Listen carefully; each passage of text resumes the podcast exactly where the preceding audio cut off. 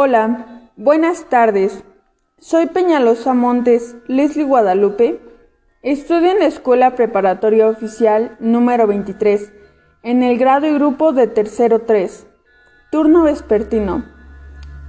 El día de hoy estamos a viernes 17 de septiembre del 2021, después de las fiestas patrias, que qué bonitas se pusieron, la verdad. Estoy presentando este podcast sobre los elementos del juicio. ¡Comenzamos!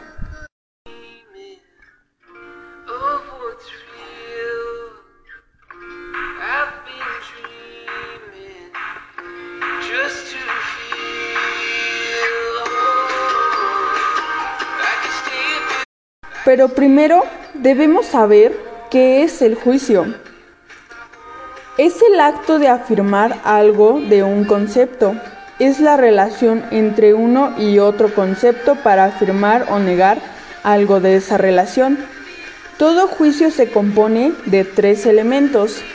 Número uno, el sujeto. Es lo que se afirma o se predica de algo o alguien.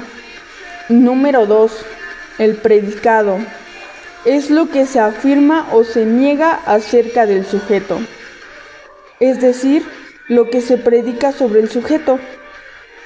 Y número tres, pero no menos importante, la cópula o el verbo. Es el que se relaciona al sujeto y al predicado mediante la afirmación o la negación de algo.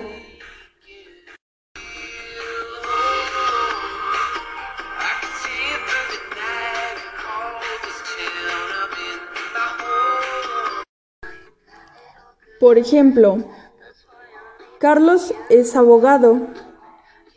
Identificamos que Carlos es el sujeto, es la cópula y el abogado el predicado.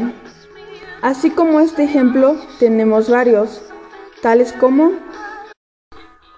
el perro es manso, el triángulo no es un cuadrado. El juicio lo podemos representar por dos círculos, en donde cada uno de ellos simboliza un concepto.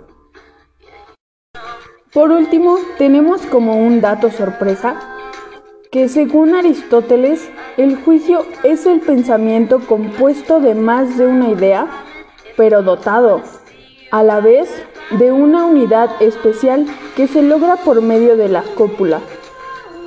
Eso es todo por hoy. Muchas gracias.